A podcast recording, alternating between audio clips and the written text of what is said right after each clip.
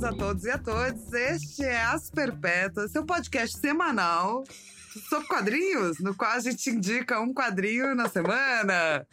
Toda vez a Nilo ri, eu vou continuar falando, gente. Quero nem saber. Eu, Eu sou a Flávia. Gassi. Não é nem só a sua, é a minha também, né? Porque eu também falo isso, então tá tudo certo. É, eu sou a Flávia Gazi neste podcast semanal. E eu sou a Belle Félix, neste podcast semanal. Aproveitando então, vai, diz aí, Fal, qual, que perpétua você é hoje? Cara, eu sou a perpétua da, é, do teletransporte, que é o que eu queria, sacou? Ah, Porque eu quero ir ver minha sobrinha que nasceu nos Estados Unidos. Só que a fila pro visto tá gigantesca. Tem fila? Só tá pra marcar pra 2022, quase 2023. E se pagar um pra fora? Não sei, não tentei isso aí. Porque, Não- né? eu não tenho esse contato. A, a gente, inclusive, falando isso aqui no podcast, assim, pra todo mundo ouvir, porque a gente sabe que as coisas funcionam aqui no Brasil. né? E geralmente você tem até um profissional específico pra isso. Tipo, quando você compra um apartamento ou você tá fazendo negociação de, de, de, pra algum imóvel, existe uma profissão aí que eu esqueci agora o nome, de um bro, que ele é o cara que vai cuidar de toda a papelada. E você paga ele porque ele vai botar você na frente. Na área jurídica, isso também. existe. Despachante, né? Despachante, obrigada, despachante. Na área jurídica também tem a mesma coisa. Tipo, ah, é ilegal, você não pode pagar para um, um determinado serviço governamental funcionar mais rápido. Mas todo advogado faz isso, todo advogado manda uma caixinha de bombons, ou então manda um carro, qualquer coisa assim do gênero. E aí, de repente, os processos andam, gente, assim, de uma forma super rápida. Então, né, você pode Se talvez... você souber como Hum, passar à frente na fila isso. é, da, da imigração, manda e-mail pra mim no asperpetuas.gmail.com. que eu tô precisando dessa força aí. É isso, é isso aí. E você, qual é a perpétua hoje? Eu tô perpétuo da, perpétuo da destruição, cara, porque eu queria sair destruindo tudo, Cara, eu concordo com esse perpétuo. né? Final do ano é sempre aquele momento que você para pra pensar no ano, né? Que ano? Exatamente. Teve ano? 2020 e 2021 foi uma merda e tá tudo meio junto. Nossa, E a gente ainda não saiu quebrando as coisas, então talvez esteja na hora. tá muito na hora disso aí. Nossa, não, eu vou nem, eu vou nem continuar dando corda, porque senão a gente vai longe aqui. E hoje. Imagina, do tipo, ah, como começar a planejar, vamos começar a bater nas pessoas. Seria legal, mas. Né? Não, não por enquanto E agora. o nosso nesse clima é totalmente diferente, né? Nossa, hoje. Nossa, gente. Eu já vou, inclusive, deixar aqui um, um pequeno disclaimer: que eu, eu acordei o gigante, né? O gigante acordou, no caso, eu, eu mexi com a- na onça com a vara curta. E assim. Eu fiz assim, ah, vamos falar de uma de um HQ, que no caso é um, é um HQ japonês, é um mangá, que tipo, ah, vai ser uma conversa suave, vai ser de boa, é um homem que passeia, do, do Jiro Taniguchi, é um mangá maravilhoso, delicioso, sempre que eu leio me leva pra, assim, pra outro lugar, tem uma sensação muito gostosa. Só que aí, cara, eu despertei o monstro é, acadêmico Flávia Gazi, doutora em... em... PHD em joguinho, né? Imaginário e joguinho. Isso, que, né? É porque ela fala imaginário e joguinho pra todo mundo fazer. Mas, tipo, fala o que é que você estuda, Fal. Então, a, a teoria do imaginário ela é uma teoria que tem por base a fenomenologia, ou seja, primeiro você olha para o fenômeno, né? Não, não faz teoria é pré, existe um método, inclusive, é fenomenológico de observação e tal. E você estuda na teoria do imaginário como as imagens, e imagem, no caso, é palavra, é símbolo, é mito, etc. Isso vai se configurando ao longo dos anos por conta de narrativa. Então, hoje em dia, é, você tem, sei lá, teatro, quadrinhos, cinema, videogame, tu- tudo isso a gente trata de- com um olhar é, quase que ao mesmo tempo que você procura temas que são constantes e como eles estão mudando, você também procura os grãos perdidos na narrativa, né? Então você mistura aí um pouco de teoria do imaginário com a arqueologia da mídia, que é o que eu mais gosto de fazer, assim, fazer esses dois lados, sabe? Então eu estudo essa coisa louca aí. Foi essa perpétua que eu, que eu despertei hoje. então se preparem, porque hoje vai ser um programa super especial. Que eu nem sabia que ia ser tão especial assim, mas vai ser super especial. Mas antes, piramidem as perpétuas. Vocês conseguem achar a gente no Spotify, no Apple Podcast, no Google Podcast, no Amazon Music, no Deezer. É, a gente tá nas nossas redes sociais também. A Flávia, ela tem tanto no Instagram quanto no Twitter dela, ela é arroba Gazi. Eu estou no Instagram com arroba underline Belly com dois L's, e eu tô no Twitter como arroba. Manda e-mail também para as perpétuas, as. E Piramida Gente, gente, dá cinco estrelas pra gente no, no Apple Podcast, porque ajuda para que a gente seja mais indicada pelo aplicativo. E também acione o sininho, começa a seguir a gente lá no Spotify, que isso também ajuda a gente a ser mais seguido. É, inclusive, você falou em e-mail. Você falou e-mail. Eu falei e-mail? Falei e-mail. Você falou e-mail. E hum. daí eu quero saber se a gente tem e-mail. A gente tem muitos e-mails. Se preparem, galera. Se preparem, se preparem.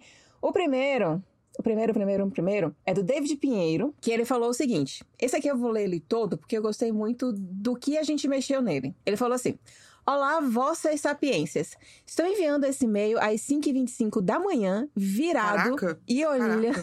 e olhando o pé de siriguela no quintal. Mesmo assim, o que não saiu da minha cabeça essa noite foi o diálogo que vocês tiveram sobre ancestralidade. Ele tá falando sobre Roseira Medalha Engenho, tá, gente? Se você não escutou, inclusive, vai lá escutar, porque tem entrevista com o autor indicado ao Jabuti, vencedor do, do HQ Mix é, de arte e roteiro por essa HQ, tá? Aí o David continua assim: Eu, como brasileiro, sei que tenho forte ascendência indígena, inclusive por tataravós que moravam em aldeia e sempre senti vontade de buscar por minhas raízes. A conversa de vocês só me deixou mais determinado. No entanto, sempre me senti receoso, pois caio no estereótipo do brasileiro branco demais para ser preto e preto demais para ser branco. A justa posição é tão forte que até nasci com piebaldismo, só para ter tudo miscigenado. Não apresento traços marcantes de nenhuma etnia também, então sempre tive medo de acabar me apropriando de algo que não é meu. Sei que se encaixa fora do tema do podcast, mas adoraria saber a opinião de vocês sobre isso e se souberem me indicar alguma fonte de pesquisa. PS. Meu perpétuo hoje é a chuva na janela ao acordar meio confusa, mas receptiva. Oh, que amor de perpétuo. Muito bom, né? É David, né? É, é David. É, David. Ah, David? David. Oh, David. Eu acho que a se apropriar do bagulho é você ir na internet e falar uns treco sem você ter feito a menor pesquisa, sem você ter sentido o treco, sacou? Tipo, eu, eu, eu demorei muito tempo para entender o que é ser árabe, saca? Porque não é uma coisa falada. Isso não significa que a minha experiência ou vivência não foi árabe, que ela foi muito árabe. é, e que eu não posso falar sobre isso. E eu entendo, porque toda vez que você vai pesquisar sobre algo, existe uma sensação de não pertencimento, porque a gente faz parte de uma forma ou de outra de um tipo de diáspora, né? Tipo, a gente tá fora do lugar materno, assim, né? É, os árabes aqui também, as pessoas pretas aqui também, os indígenas foram retirados das suas aldeias, dos seus locais. E tanto que, né, pro povo indígena isso chama retomada. Não é toda a etnia, né? E o, o povo específico indígena que faz retomada, tá? Tem alguns que não fazem, mas isso também não te transforma em menos indígena, só não transforma num indígena aldeado que fez uma retomada naquela, naquela aldeia específica, assim. É, e procurar indígena é muito difícil. Eu sei que eu tenho indígenas é, num lado da família muito grande, no outro eu não tenho certeza do que é. E pela pesquisa que eu fiz, o povo do qual né, veio uma parte da minha família, ele foi exterminado, sacou? Não tem mais. E eu falo muito com algumas amigas minhas que fazem parte né, de indígenas, perguntando: e aí, como é que eu faço se eu quiser pesquisar? Porque afinal eu sou pesquisadora da vida, eu quero saber, sabe? E se eu chegar lá e isso bater e eu me sentir parte daquilo, eu vou falar que eu sou parte daquilo, cara. Porque para mim é sobre bater. Como é que é pra ti, Belle? É... Falei até séria, né? Nem te chamei de Lilo, caralho. então, para mim é, é é meio que um saber também que eu não sou branca, Eu sei que eu sou meio preta, eu sei que eu sou meio indígena. Não sei se eu tenho outras etnias. É, eu acho que talvez eu, inclusive, agora, né, 2021, eu me sinto muito como essa tribo indígena do, do, não, do não voltar. É, eu sei que tem essa mistura eu sei que a gente tá no meio de um processo que tá acontecendo muitas coisas ao mesmo tempo. E eu tô deixando meio que a água correr no tempo. E à medida que as coisas forem se esclarecendo mais, tanto dentro de mim como também para fora, fora, eu aí então vou buscar. Então, assim, a Fala é uma pessoa muito mais ativa em relação a querer saber sobre a, as raízes delas. Eu sou uma pessoa um tanto quanto mais passiva. E estou me observando. A única coisa que eu tenho certeza absoluta e que se alguém for me encaixar como uma pessoa branca, eu sei que é errado, porque branca eu não Sim. sou. Pô, É a mesma coisa pra mim, assim, né? É muito fácil você encaixar certas etnias que foram apagadas, como os árabes, como pessoas brancas, mas não somos e acabou, assim. E eu acho que essa sensação de pertencimento desse lugar que ninguém sabe o que é, tem outras pessoas que nem você também, entendeu? muito. Existe um pertencimento que não é falado, mas ele existe. Ele existe. Exato. Aí no próximo e-mail foi da Grace, que tá aqui batendo ponto, sempre mandando e-mails pra gente. Ela falou qual era a perpétua dela, que era o, o coelhinho rosa Duracell.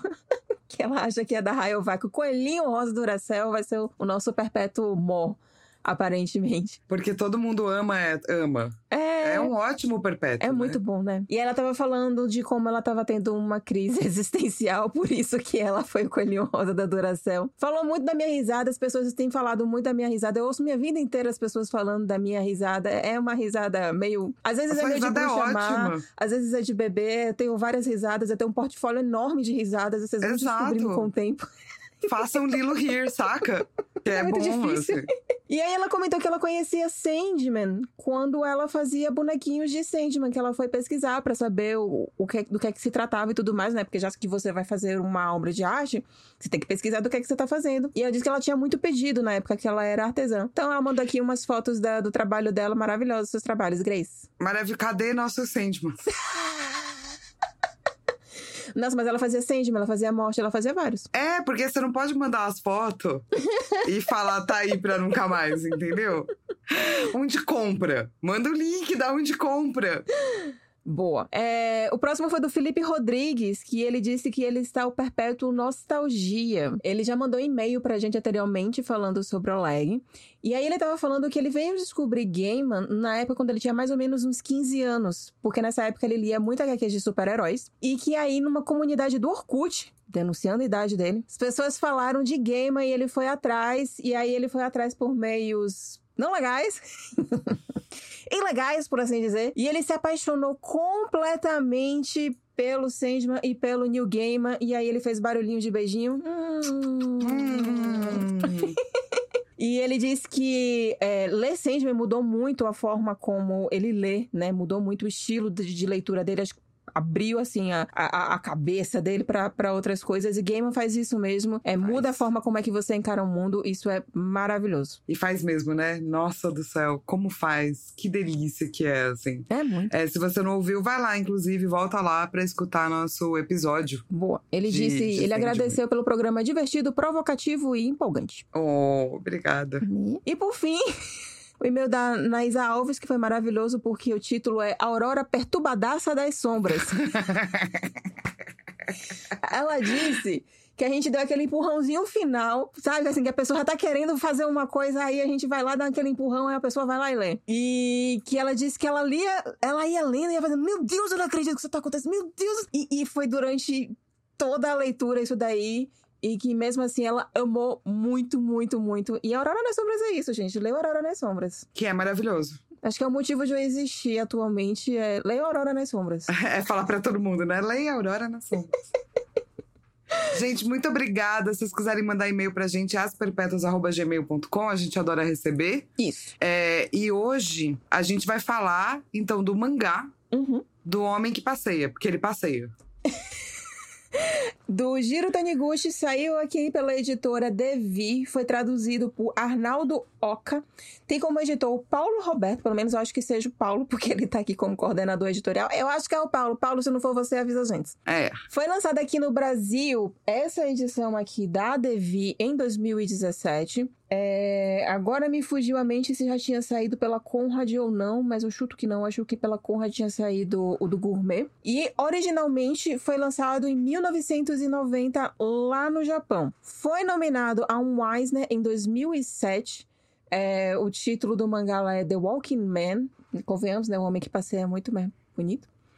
Eu também acho. E é muito interessante. The Walking Man é quase The Walking Dead, saca? É, é tipo. Você fica esperando o homem zumbi, assim. Andar não é a mesma coisa de passear, gente. Não, não é a mesma coisa. Pelo amor de Deus. E esse trabalho dele, do Jiro Taniguchi, ele foi. des- é, Ele é descrito por muitas pessoas como poesia ou então meditação. E ele é comparado com o trabalho de Yasujiro Ozu, que é um cineasta japonês mega, mega, mega, mega importante, famoso, poderoso que tem lá. E é verdade, né? Porque, tipo, o homem que passeia, gente. A Sam Laidao, que já trabalhou na Devia, ela irritou no, no, Twitter, tem umas duas semanas mais ou menos, com um cara que comentou, tipo, muito estupefato. ele comprou o um mangá e o cara só passeia. E ele tava esperando, sei lá, alguma outra coisa. Ele tava esperando uma trama, ele tava esperando uma história, ele tava esperando que alguma coisa acontecesse, mas o cara só passeia.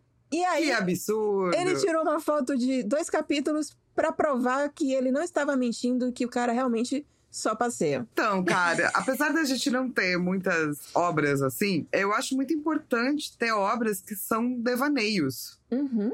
A gente esquece que, tipo, mesmo as nossas ideias de lutinhas mais doidas, elas vêm de um local de devaneio, sabe? É, o Bachelar costuma dizer que antes de você. Quem é Bachelar? Bachelar é o cara que eu estudo, né? Que é um dos caras que é fundador da teoria do imaginário. Gaston Bachelard. Não, não, não, não. Gaston. Ih, sotaquinho, vai. Biquinho, biquinho. Gaston Bachelard. é assim? É isso. Tá. É, e, ele, e ele fala, e ele tem um livro inteiro, inclusive, sobre a poética do devaneio, no qual ele com, comenta sobre como a gente devaneia o tempo todo. O devaneio é uma forma de criar coisas, de um escapismo que cria coisas, né?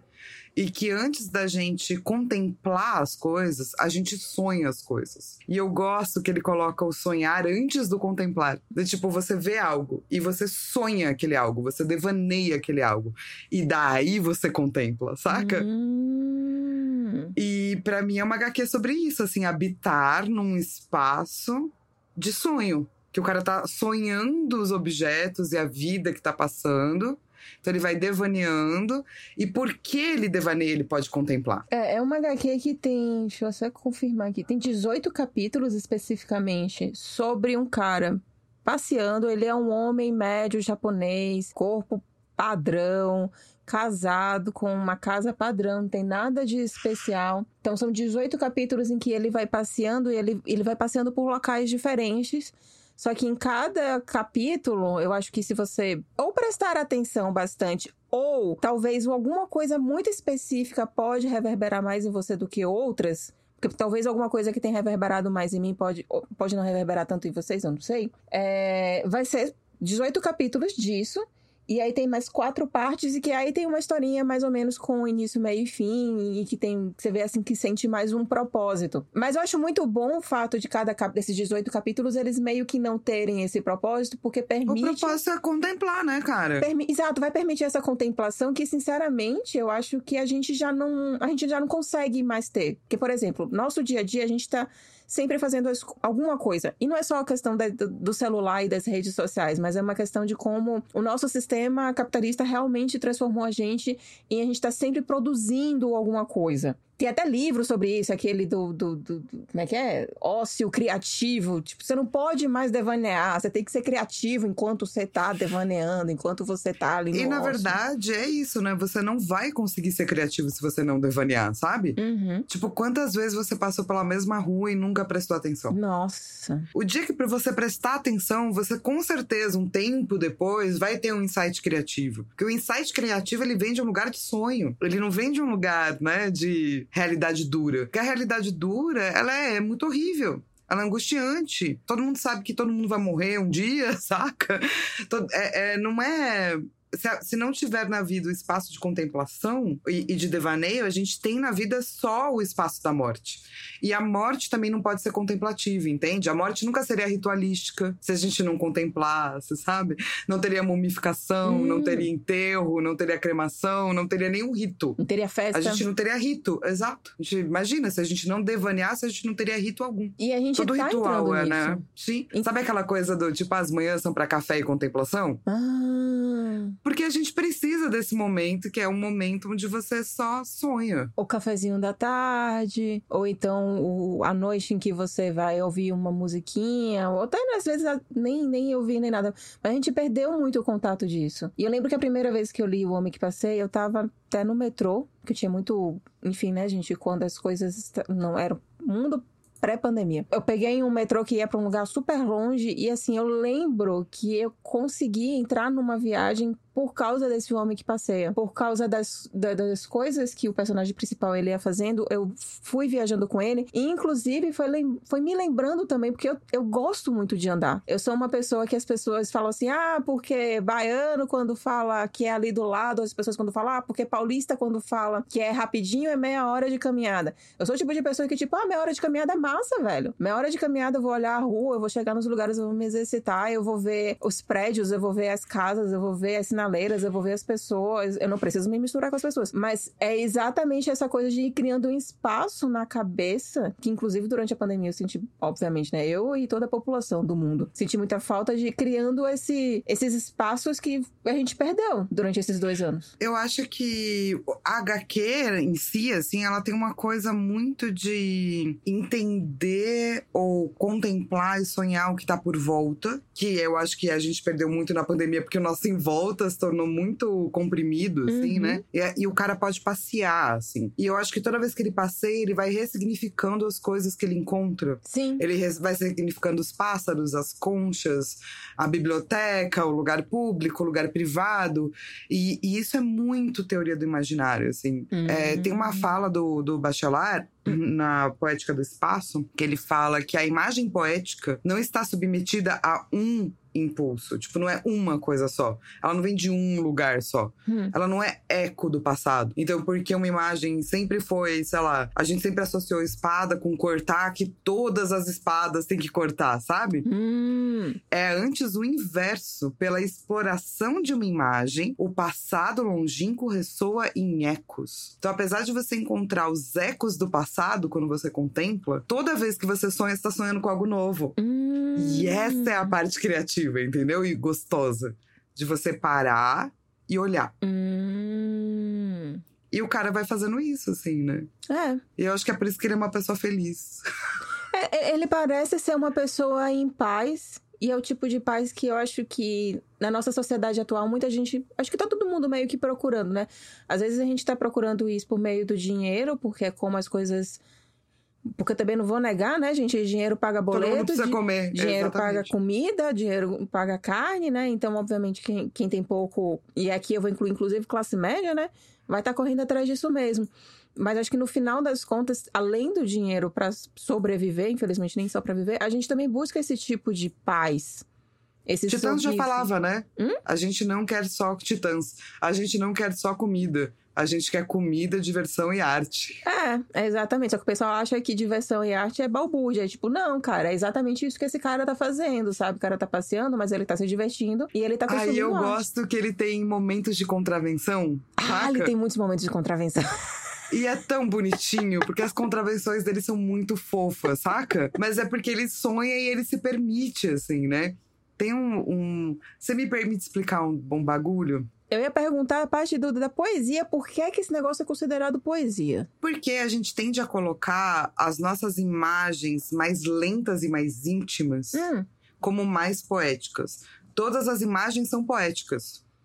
Porque elas trazem alguma coisa, entendeu? A partir, a, o objetivo da arte é causar algo, né? Uma conversa, um estranhamento, algo grotesco, uma paz. Então, tudo isso é poesia, toda a imagem é poética. Mas eu acho que a gente tende a chamar de poético imagens mais íntimas. E essa HQ é uma HQ íntima. Porque é um cara entrando em contato com a esposa dele, com o cachorro dele, com a natureza dele, com as coisas que vivem dele. Então, em vez de você conhecer ele porque ele fala muita coisa, você conhece ele porque ele anda, entendeu? Sim. E pelo aquilo que ele passeia e por aquilo que ele vê.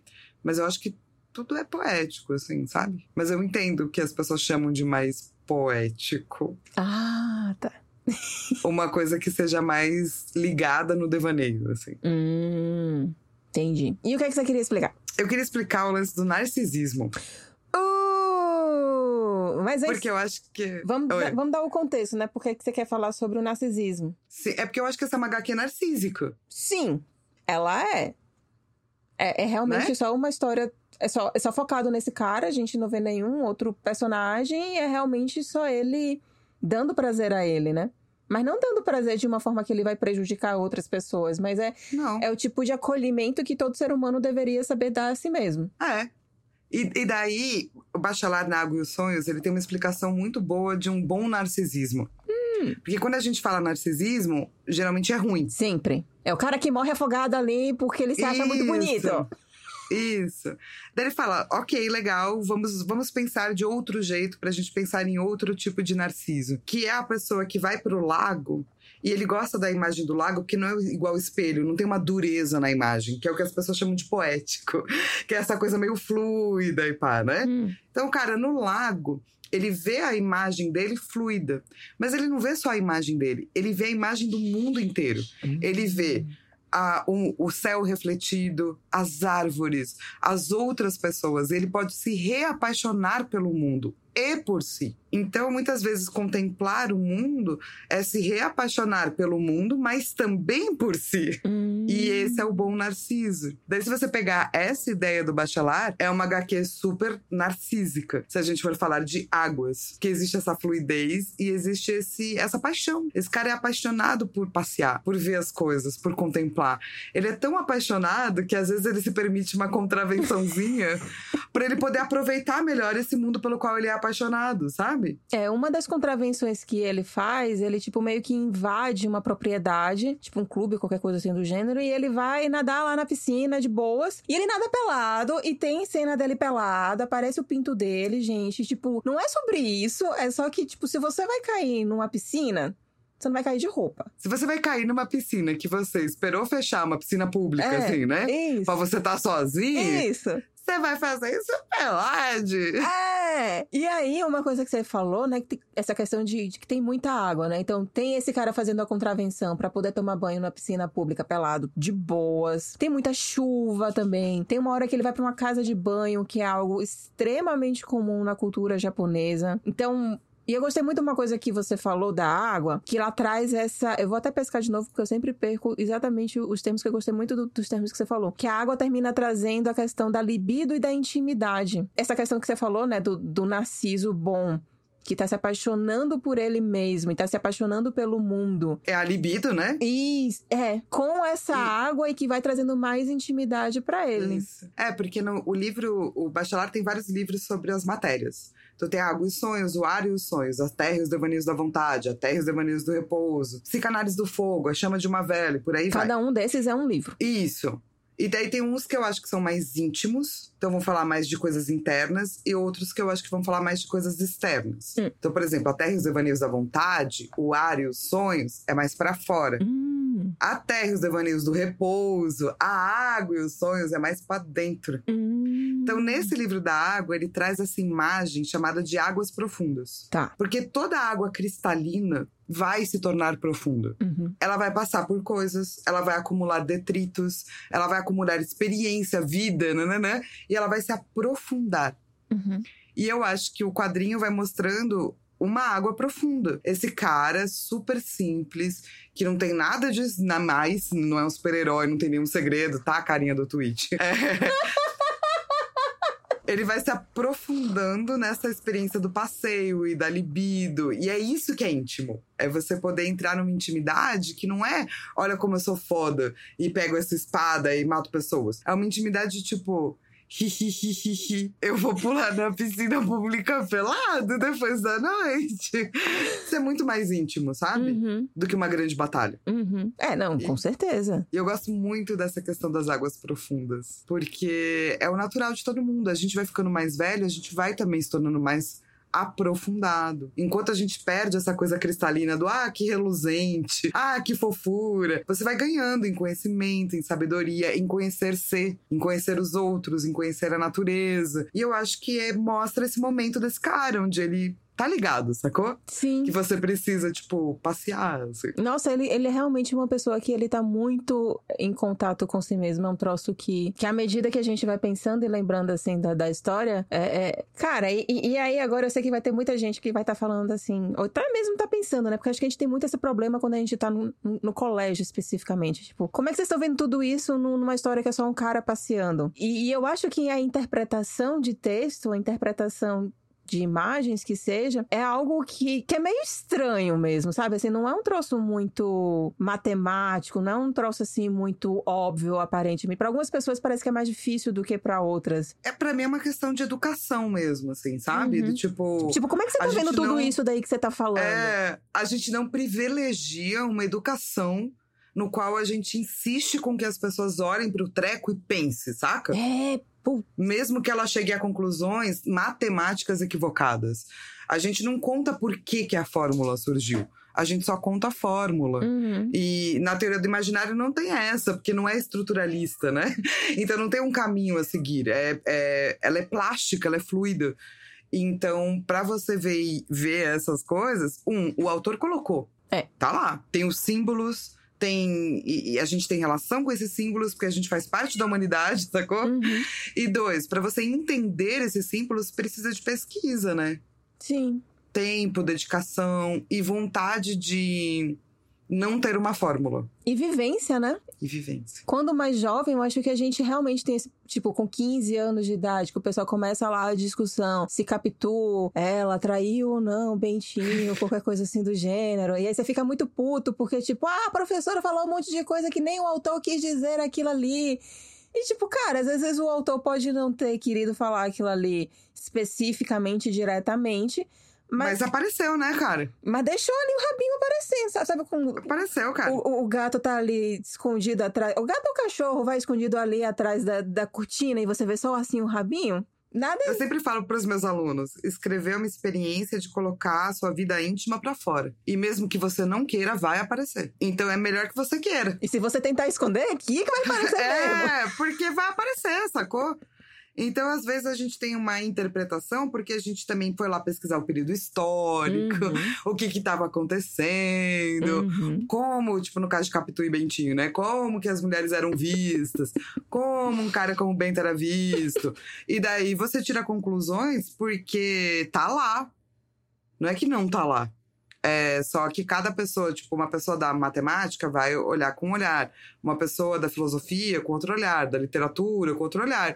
E, na verdade, esses olhares não são díspares, eles são complementares, né? Assim como uma pessoa que vai nascer pobre, ela vai ter um olhar, uma pessoa que nasceu preta vai ter outro olhar, uma pessoa que nasceu na Rússia vai ter um outro olhar. Tudo, tudo vai ter um olhar diferente de acordo com a sua vivência. Exato. E, e sei lá, do tipo, para mim hoje em dia é muito natural. Claro, você, olhar você já e ver tá todas essas coisas. ali nisso. Mas é isso, né? Do tipo, para eu chegar até aí foi faculdade, mestrado, doutorado, grupo de estudo. Ou seja, eu nunca parei de estudar, né? Porque quando você dá grupo de estudo, você continua estudando. Então eu tô estudando imaginário desde o mestrado e nunca parei, sabe? Tem quantos anos já, Paulo, isso? Ai, não sei. Acho que eu comecei o mestrado em 2000 e Deixa eu ver quando que saiu o meu livro. Uh. Eu sou essa pessoa que não sabe. É, não, a Fala Olha, é essa pessoa que tem um livro, né, gente, sobre. Meu imaginário. livro saiu em 2013. Então eu terminei o mestrado em 2012. Então eu comecei a estudar em 2010. Uhum. Então faz 21 anos. Não. 11 anos. Não, do 11 anos, isso. Que eu, isso. É que eu olhei 21, eu sou uma pessoa ruim com números. E daí é isso que eu olhei e já saiu na boca. 11 anos que eu estudo imaginário. Olha. É um tempo já. Mais de né? uma década. A pessoa já, né? Hã? Que toma banho sozinho. Ah, é, já. A pessoa que toma banho sozinha. Toma banho sozinho, tá? Escova o dente sozinho. Faz seu sanduíchezinho ali. É, não passa loucura fome. isso aí. loucura isso aí. E isso da questão de, de visão, de, de, de, visão de mundo, né? Tem uma, uma história bem curtinha que ele conta, que é quando ele, ele é um cara que ele usa óculos, né? E aí ele tá andando, uns meninos se batem nele, o óculos dele se quebra e, tipo, ele não quer consertar o óculos dele. Ele quer ficar pelo menos um tempinho vendo as coisas de uma forma meio estranha, né? Porque ele fica até com um pouco de dor de cabeça, fica meio. E aí, ele... e aí tem essa imagem. É muito legal que a arte também de O Homem que Passei, ela é muito. Ela Foda. puxa para um realismo. E ela puxa pra... Ele é muito. É absurdamente detalhado. Cena... Tem cenário. Tipo, tem muitas HQs que às vezes para as coisas serem mais rápidas, tipo Nimona mesmo da vida, que tem um. É, é, é às vezes você não tem muito cenário, às vezes tem mais a cor, você tem ali uma parede, sabe? Você tem uma coisa assim que, que quer que seja mais rápido, quer que seja mais dinâmico. E o Homem que Passeia, como você vai contemplar as coisas junto com o brozinho, ele vai socar de detalhe ali na arte.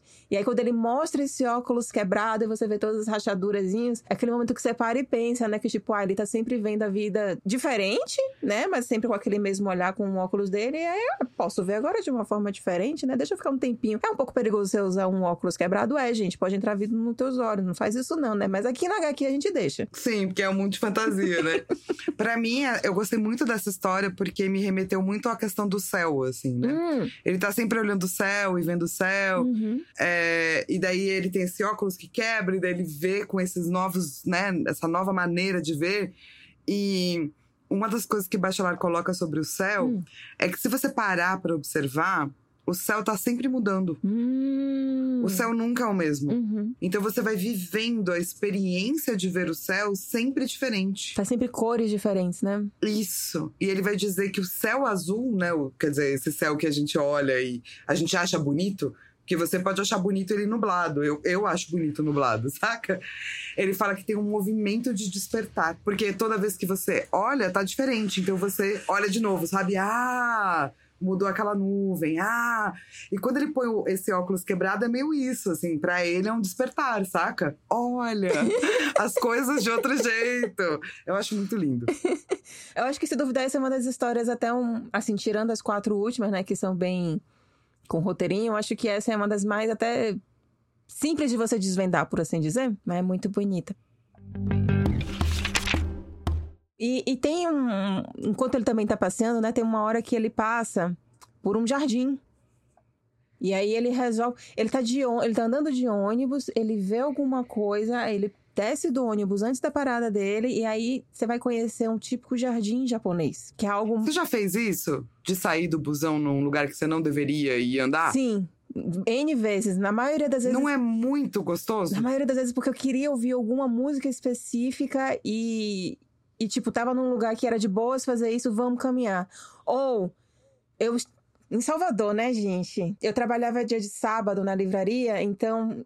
E, a livraria ficava ali no Rio Vermelho. E eu morava na Federação. Tem duas formas de você fazer o caminho pra casa. Eu posso fazer o caminho curto, que era tipo por ruas e avenidas, e tipo, eu ia ver as casas bonitas, ou então eu podia fazer um caminho mega longo.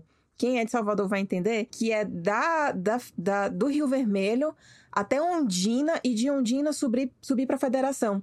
Só que nisso eu pego toda a praia do Rio Vermelho e eu pego uma parte da praia de Ondina. E eu ia só vendo o mar de Salvador com o céu estourado de azul, lindo. Só porque, tipo, ah, sábado de tarde, tem mais nada para fazer, eu vou aqui andar. E não é uma delícia? Nossa, gente, saudades. E encontrar coisas que você não sabia que tinha no seu bairro, sabe? Uhum, Porque, sei lá, você faz o mesmo caminho pra ir até a padaria. uhum.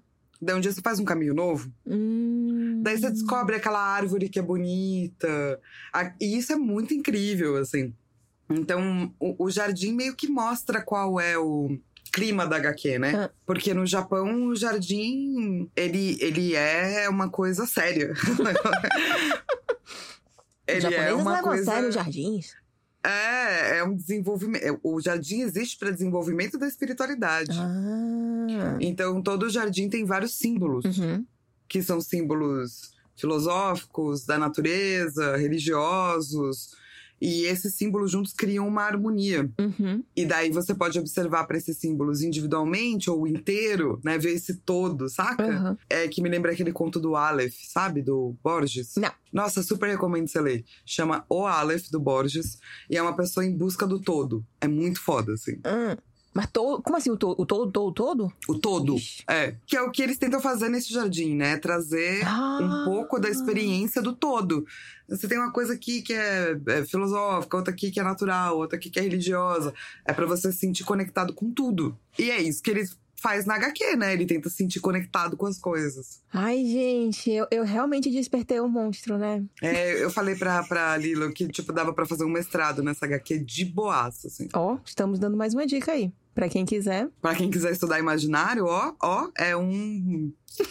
Tem muitas coisas que dá para fazer, muitas. E tem um outro elemento que também vai e volta na. Que eu achei muito legal, que parece que ele faz uma espécie de um ciclozinho, né? Que é uma concha. Eu achei muito mais legal depois que a Fal me explicou a questão da concha. Inicialmente, eles eles estão numa casa nova, tem um cachorro novo que aparentemente foi abandonado pelo ex. pelo pelo ex-proprietário. Eles adotam o cachorro que é mó fofo. O cachorro vai achar uma concha no meio da casa, assim, ele vai desenterrar essa concha e o pessoal faz assim, ah, tipo, ah, Vamos devolver essa concha para onde é que ela pertence. A mulher vai lá, pesquisa, descobre, ah, essa concha daqui, ela é da praia XPTO. E aí depois tem uma outra história em que eles vão pra praia, eles passeiam, nanana, e devolve a concha pro lugar. E assim, eu sempre imaginei mais a questão, sempre entendi mais a questão desse ciclo, né? De algo que, que saiu do seu lugar originário, foi parar em outro lugar, por algum motivo foi enterrado, foi esquecido, foi deixado lá, foi achado novamente, então ele retornou ao seu lugar, enquanto ele fez todos esses outros passeios aí com essas outras pessoas. Eu fiquei tipo, ah, essa concha, né, gente? Tem um significado aí bonito de retorno, de, de jornada, de, de processo. Aí vem a Fai e falou mais uma outra coisa que eu fiquei tipo, ah, nossa, eu não sabia.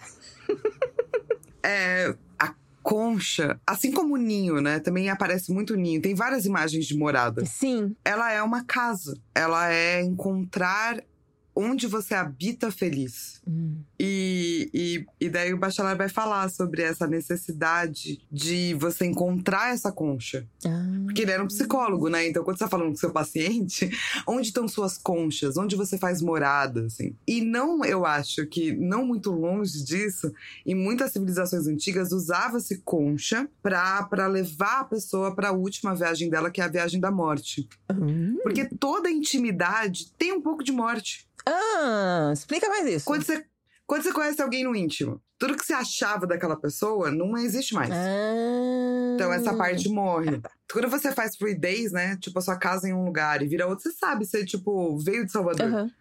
Existe uma morte aqui. Uhum. Você precisa abandonar tudo isso, isso, isso, isso, isso de Salvador para poder vir morar numa cidade como São Paulo. Certas coisas você não vai abandonar, mas você vai achar moradas que te parecem Salvador também em São Paulo, sabe? Sim. Toda intimidade, diz Bachelar, é em conflito. Que é o conflito de você querer estar íntimo e abraçadinho. Uhum. E ao mesmo tempo o conflito de você saber que você vai descobrir morte de coisas, sabe? Ah. Coisas vão ter que ir embora. Elas vão ter que parar de ser só sonhadas para ir pro campo da existência. É a questão de você fazer escolhas. É. Então toda escolha é uma morte. Toda escolha é uma morte de todas as infinitas possibilidades que você não escolheu. Nossa, isso daí, gente, pode também ser traduzido como ansiedade. Então, mas olha que, olha que bonito. Em vez de você tratar disso de uma forma ansiosa, porque você sempre pode voltar atrás e falar: essa escolha que eu fiz na vida eu não gostei, quero refazer, sacou? Dependendo, tipo assim, ah, esse trabalho, essa viagem, essa cidade, essa amizade, esse relacionamento. Você sempre pode acabar. Mas você pode pensar onde que você vai encontrar morada nas coisas. Uhum. Tipo, quais são os seus locais íntimos? E isso pode ser uma coisa escolhida por você. Hum, verdade. Não, esse poder não de escolha. ser dada por alguém, Esse- entendeu? Esse poder de escolha é muito importante e é algo que, por exemplo, eu tô aprendendo tem uns dois anos, com, com muita terapia e tudo mais. Porque até pouco tempo atrás eu sempre me senti mais na obrigação de ter que fazer determinadas escolhas. E você tomar a rédea dessa, dessa escolha, de você fazer essa morada, de você fazer esse ninho, é um processo tenso, mas é muito legal. É, é. Que também, terapia também é um processo de morte. Você tem que aceitar que partes suas vão morrer. E vai ser bom. Você vai gostar. Eu sou o Pikachu surpresa. ah, Ótimo imaginário também o Pikachu surpresa aí. É verdade. Nossa, tem que ser um perpétuo, né? Se duvidar, eu vou até mudar meu, meu perpétuo do programa de hoje de destruição temporariamente pra Pikachu surpresa. Pikachu surpreso. É um ótimo perpétuo. Que ele já vem com meme, né? Ah, a boquinha aberta. É. Tem uma parte que ele fala sobre casa que é tão bonito. É, ele tá falando sobre essa casa onírica, né? A casa onírica é onde você vai encontrar morada. Uhum. Porque você tem a casa que você mora, você tem a casa que seus pais moravam. Uhum. E você cresceu lá. E você tem, né? Se você se mudou muito, você vai ter várias casas natais, assim, né? E você tem um lugar onde você faz morada. Todo lugar que você faz morada, ele não é perfeito. Ele vai ter o térreo, o andar de cima, que é, ah, que bonito. O sótão, onde você esconde suas coisas e pá, né? Mas a casa Hum. é o nosso canto do mundo. Ela, como se diz frequentemente, é nosso primeiro universo. É um verdadeiro cosmos. Um cosmos de toda a acepção do termo. Até a mais modesta habitação, vista intimamente, é bela. Então não importa onde você vai fazer morada e do que, que você vai fazer morada, se vai ser grande, se vai ser pequeno. Tudo isso tem a ver com você, é íntimo e é muito bonito, sabe? E pessoas que têm uma vida mais nômade? Não tem problema, elas fazem morada em várias coisas. Hum. Na fotografia, nos relatos, Hum. nos escritos, nas memórias deixadas, Hum. nos grupos, nas conversas, nas pessoas que conhece. Um monte de morada aí. E então a gente tá falando da questão de morada. Inicialmente eu acho que a gente tem muito pensamento de chão, de terra, É coisa fixa, de coisas assim, né? fixas, mas agora a gente tá conseguindo expandir para outras coisas também. E aí isso me lembrou da questão do peixe e do pássaro, que tem muito Ah, é muito foda. né? Ent- Que é, né? Novamente, algo que eu não sabia, né? Mas eu fiquei tipo, nossa, gente, que pensamento mais interessante esse. Tem muito peixe, tem muito. Tem a primeira história. Eu acho que a primeira história deve. deve assim, é um tapa na cara, que pode ser bom ou ruim, a depender do leitor. Pra leitora Isabelle, pela primeira vez que li, eu achei ótimo, que eu fiz tipo, nossa, gente, o cara só conheceu. Tava andando, conheceu um outro cara que gosta de ficar observando o pássaro, que já é um hobby extremamente inusitado, né? Você passa horas e horas observando um pássaro. E ele fez: Ah, deixa eu ver dar qual é disso. Troca uma ideia, fica vendo lá o pássaro, depois vai embora. E é isso a história, tá? E tem várias histórias que são assim. Tem uma hora que ele tá passeando por um, por um córrego, que nem parece ser muito limpo. Mas aí ele vê um outro cara lá que tá pescando. E o cara fez tipo assim, cara, não tô aqui pescando porque eu quero ter um peixe, eu tô pescando só por pescar. E a gente vai encontrando vários peixes, a gente vai encontrando outras histórias com os pássaros. E aí você. Mas tá vendo essas pequenas moradas? É. Ele sempre vai lembrar do mesmo pássaro. É. Ele vai lembrar do peixe. São, são pequenas moradas, assim, sabe? E eu gostei muito do, do- do que você falou da questão do. Tanto o peixe quanto o pássaro, eles têm uma liberdade maior. Que é algo que eu realmente nunca tinha pensado, né? De. Ou melhor, a questão do, do, do pássaro, a gente meio que tem realmente essa visão de liberdade, porque o pássaro pode voar. De peixes e acho que bichos aquáticos, a gente não tem tanto essa, essa visão. É, o peixe pode nadar, né? A gente nem conhece tudo que tem embaixo d'água, de tanta coisa que é. Então, e, e tem essa realmente essa liberdade de movimento que a gente não tem. A gente tá preso à Terra. A gente tem uma coisa chamada força da gravidade. Você é terraplanista que não tá ouvindo a gente, graças aos deuses, porque a gente não deve ter terraplanista ouvindo as perpétuas. Deve negar essa porra, mas a gente tem a força da gravidade que força a gente a ficar no chão. Então a gente não tem a mesma liberdade que um peixe tem de dar uma curva e ir pra qualquer direção. Ah, ele pode bater na terra, pode, mas ele pode não bater na terra. É, é uma, é uma escolha completamente diferente da gente. A gente pode ir pra frente, pra trás, pro lado, pro outro. Pra cima se a Sim. gente pular, mas depois a gente desce. E se a gente cavar, a E gente... pra baixo, uma hora tem que subir, porque vai acabar o oxigênio. É, tipo, você vai cavar, mas você vai continuar no chão. Você não tá indo pra baixo. É muito louco isso. E eu gosto que, na verdade, eles são muito parecidos, né? Aham. Eles são símbolos muito parecidos. Que estão em locais diferentes. né? Opostos, a gente poderia dizer. É, mas na verdade eles são muito parecidos pra gente enquanto pessoa humana, né? Nós, pessoas humanas, olhamos pros peixes e falamos: caramba, a raia, sabe? Queria poder nadar, queria poder. Nananã. Você olha pro peixe e fala: ah, pro pássaro, ah, queria poder voar. Queria... É a mesma sensação, né? Hum. Que é a sensação de se eu tivesse asas, avião, se eu pudesse submarino, saca? Então a gente vai pegando da natureza Uhum. esses nossos desejos que a gente não pode ter. E a gente vai inventando trecos pra gente poder sentir o que, que esses outros seres sentem, assim. É, o cara teve que devanear pra querer fazer um avião, né? E Exatamente. teve que devanear. Como que você fazer- faz um avião sem devaneio? Não tem como. Não é porque alguém mandou você produzir, mas é porque você teve um surto. É. E aí você fez. É que você falou, caraca, os homens vão voar assim, entendeu? Ser Ícaro. E é isso. Você tem que, né? Ter essa vontade muito louca, essa libido, esse desejo de fazer. assim. E tem que ter sonhado antes, né? Sem sonho não se chega em lugar nenhum. Pois é. E. É um dos motivos pelo qual eu gostei tanto da gente chamar Perpétua, sabe? Ah, Que é um dos motivos pelo qual eu gosto tanto do sonho e do, do Sandman e tal, né? Porque toda vez que as pessoas falam, ah, mas dormir não é. Eu gosto de dormir pouco. Eu fico, não, meu nossa, amor. tem um plano. Porque é no, é no mundo dos sonhos que você expande a- pra além de você. Porque no resto da vida você não consegue, só no joguinho, só no filminho, né? Ah, você é um orc, vou ter essa espada. Porque senão você é sempre você, assim, né? Uhum, Mas você não é você quando você tá sonhando, sabe? uhum. E é muito gostoso. E você perde um pouco de controle também quando você tá sonhando. É. muito gostoso. E você também chegou a comentar aqui a questão do, de como é que os chineses veem também a questão da, do peixe. E, e assim, não é uma obra chinesa, não é uma obra que se passa na China nem nada do gênero, é uma obra japonesa, de um bro japonês. Porém, o fato deles estarem no, mesma, no mesmo continente, ali na mesma região, o, a, tanto a cultura chinesa, como uma cultura japonesa, como a cultura tailandesa, como a cultura coreana, elas vão ter um, algumas visões. Existe uma troca, uma né? Uma troca, que nem a gente tem também na Latinoamérica, apesar do brasileiro, né?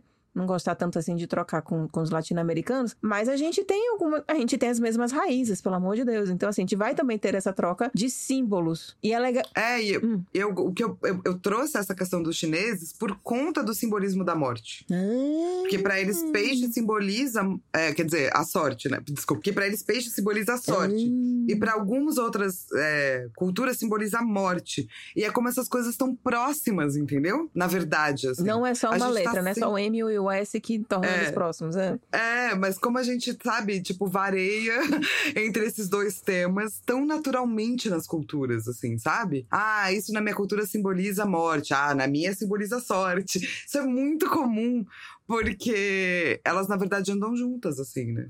Você tem uma fortuna de estar vivo, né? A fortuna também de um dia descansar, saca? É, se a gente pensar na questão da morte como a possibilidade de mudanças, Sim. é, é você poder ter essas mudanças na sua vida, realmente você tem muita sorte de poder fazer isso. Exato. Melhor do que ficar estagnado o resto da sua vida. Exato, não é legal? Muito. É muito legal. Eu quero mais mortes, sortes e peixes. É. Mentira, eu quero camarão. Eu gosto de fazer um- camarão.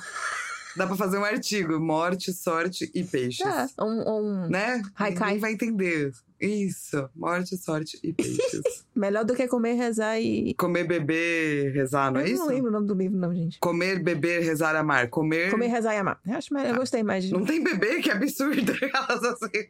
Pô, Sorte, morte e peixe, gente. Mais interessantes.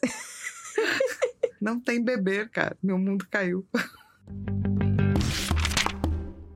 Aí, cara, que tem um troço que é muito. que eu acho que é o mais curioso que tem nas 18. nos 18 capítulos que são mais devaneios, né? Tem uma hora que ele tá lá passeando, ele encontra uma bela de uma árvore. Isso, inclusive, me remeteu a um episódio de Gilmore Girls. Depois eu explico. Ele encontra uma bela de uma árvore, ele resolve. de- sentar nessa árvore e ler. E aí surge do nada, assim, surge do além, brota da terra, uma mulher super bonita, né? Mas, tipo, não é tipo gostosona, mas tipo, ela é bonita, sabe? E aí ela começa a falar da relação dela com aquela árvore, com as flores que estão ali no chão. E aí ela deita, ela começa a falar: ai, que coisa mais gostosa estar aqui deitada. Isso me lembra a minha infância, isso daqui me lembra como isso aqui era gostoso. E isso me lembrou Gilmore Girls, porque tem um episódio em que a Rory, quando ela tá no- na faculdade, ela encontra a árvore perfeita pra estudar, porque ela não consegue estudar nem na, no, no dormitório dela, porque tem muito barulho, na biblioteca tem muito barulho, e aí ela acha uma árvore perfeita onde não tem barulho, e ela consegue sentar e estudar lá. No dia seguinte, quando ela volta, tem um cara que tá lá ouvindo música, e tipo, ela não pode chegar pro cara e falar, ô, sai daí, porque essa é minha árvore. E aí, eu me lembrei dessa mulher, porque ela não chega pro cara e fala, ô, sai daí da minha árvore, porque isso daqui era onde eu morava quando eu era criança. Ela só simplesmente curte aquele momento dela, inclusive dorme, né, ali com, com as flores e fica ali curtindo. E é meio estranho, né, porque tem uma coisa meio sensual e sexual, mas que o cara tá ali só, tipo, observando aquela mulher ter um prazer que geralmente ele tem um prazer quando ele tá caminhando. Eu entendo essa mulher. Eu é sou muito essa comum mulher. você me encontrar em parques, é, deitada no chão, me esfregando no chão e nas árvores. Teve uma vez que eu tava no período fértil, tem uma árvore especialmente bonita Hum. na Sumaré. Que eu, eu chamo de minha árvore, é a minha árvore. Que eu passei por ela eu pensei, nossa, imagina entrar dentro dessa árvore, abraçar a árvore e entrando nela, assim. E daí, tipo, ficar lá junto com essa árvore de conchinha. Daí eu falei, caraca, eu, eu estou em período fértil, porque eu estou tendo desejo de entrar dentro de uma árvore. Então eu entendo essa mulher, Tá entendeu? eu sou essa mulher, entendo barra sou. E se você me encontrar num parque e eu estiver deitada no chão, pegando as folhas do lado, é normal, entendeu? Eu posso fazer toda uma teoria do imaginário de por que, que eu faço isso, da terra e os devaneios do repouso, a questão da, da necessidade de raiz e de querer entrar para baixo da terra e de se tornar uma árvore invertida, né? Que é aquelas raízes tão lindas, Uhum. sabe? Que ficam embaixo, que parece a, a copa que tá em cima, Uhum. sabe? Isso desse desejo duplo, sabe? De existir dentro e fora. Posso fazer uma teoria super linda. Uhum. Ou você só pode também me encontrar no parque e me ver tipo, e falar assim: ah lá, Flávia. Fazendo coisas de Flávia.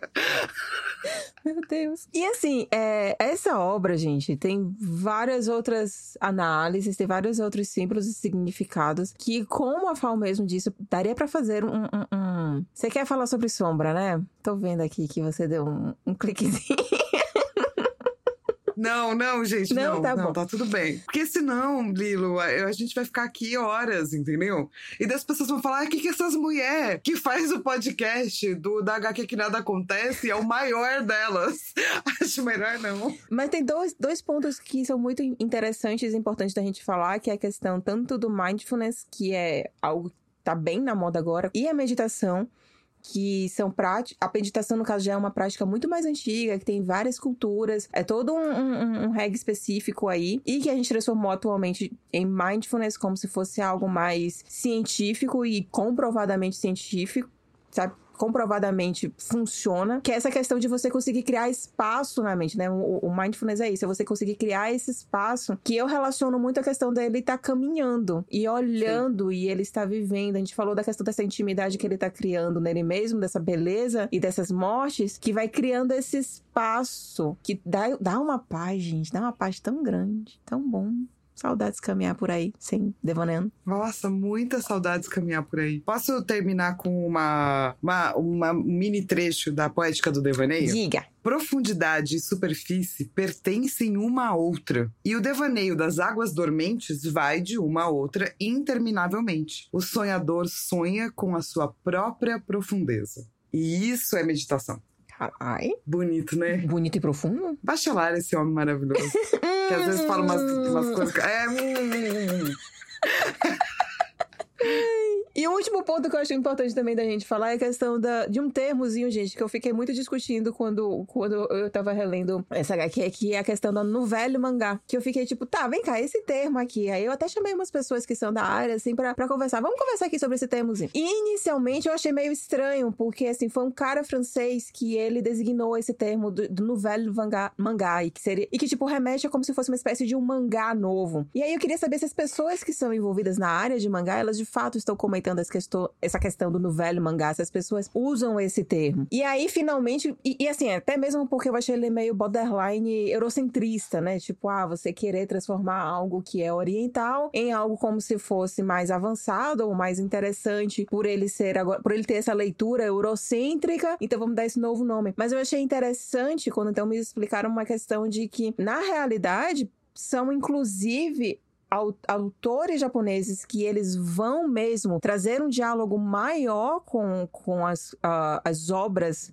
franco-belgas, com as, as obras europeias, ou até mesmo autores europeus que vão fazer mangá. Então, realmente, é um outro tipo de leitura, um- talvez um outro tipo de, de escola, por assim dizer. E existem algumas obras que vão seguindo esse novelo mangá, mas sempre deixando o, o recado de que uma coisa não é melhor do que a outra, uma coisa não é superior superior à outra, é só diferente, é só um jeito são visões, diferente são visões, né? São visões. de, de você estar E fazendo. eu acho que é super legal você ir lá e fazer a coisa mais contemplativa do mundo e depois lutinha, contemplativo lutinha, porque de novo superfície e profundeza Eita! existem juntas, entendeu? Elas não existem separadas. Essa coisa de você categorizar e dizer uma coisa é alta, outra coisa é baixa, me incomoda profundamente, Uhum. assim. Então, Porque todas as vivências são vivências. E falando nessa questão de algo ser muito alto e algo ser muito baixo, qual a sua nota, Fal? A minha nota De 0 a pra 10. essa HQ de De 0 a 10 é sacanagem. A minha nota de 0 a 10 pra essa Uhum. HQ é folha bonita. Hum, Mas que. Tá. Descreva a sua Folha bonita. Porque folha bonita é um negócio que eu posso passar horas olhando e pensando, Você caralho. esfregar assim na cara, né? Como essa. Exatamente, rolar no chão. Como essa folha é bonita. Tipo assim, como que ela nasceu, essa folha? Uhum. Entendeu? Alguém olhou e falou assim: essa vai ser a folha. Eu falo, se essa folha é muito bonita. Então, e quando eu li essa HQ, eu fiquei numa paz, mas numa paz, mas numa felicidade. E eu queria tanto sair pra passear pra ver folha bonita, sabe? Uhum. Conseguiu? E, tipo, cara, ainda não, mas eu acho que a gente devia marcar um rolê, é, passear. Tá. E daí a gente senta num lugar Hum. e você fala o que você tá vendo, e eu falo o que eu tô vendo. Uh, difícil. É interessante, que daí você fala, ah, o que eu tô vendo é aquela, sei lá, olha aquela nuvem, vai lá lá, muito louca. Hum. Eu falo, olha que louca, aquela galinha em cima da árvore. E daí a gente Ah. vai, entendeu? É, Normalmente quando as pessoas passeiam fazem isso, né? Fazem, Inclusive. fazem. É, que é a parte gostosa do passear com alguém, né? Exatamente. Já a minha nota vai ser, acho que a minha primeira experiência que eu tive com, com o Homem que Passeia, porque realmente me marcou muito. Que a minha nota é metrô cheio lendo O Homem que Passeia. Nossa, é tipo contraste, assim, né? É, e você conseguir sair daquela realidade e entrar em outra, né? Eu acho que Sim. toda boa história, independente de qual é o gênero dela, independente do, do estilo dela, de lutinha ou de poesia, é, toda boa história vai fazer isso com você. E o Homem que Passeia Sim. faz isso de uma forma muito profunda, de uma forma muito delicada. de- Inclusive, tem uma hora que você para pra, de ler, pra olhar as pessoas ao seu redor, pra olhar as pessoas entrando e saindo, pra olhar a parede ali passando a um milhão de quilômetros por hora. E aí depois você volta, porque essa HQ ela vai suscitar o, o, o devaneio em qualquer lugar onde você esteja. E como que você descreve essa HQ em um tweet? O Homem que Passeia é um mangá que tem um bro passeando e é só isso. E é maravilhosa. É, o-. É, o homem que passeia, passeia por vários símbolos.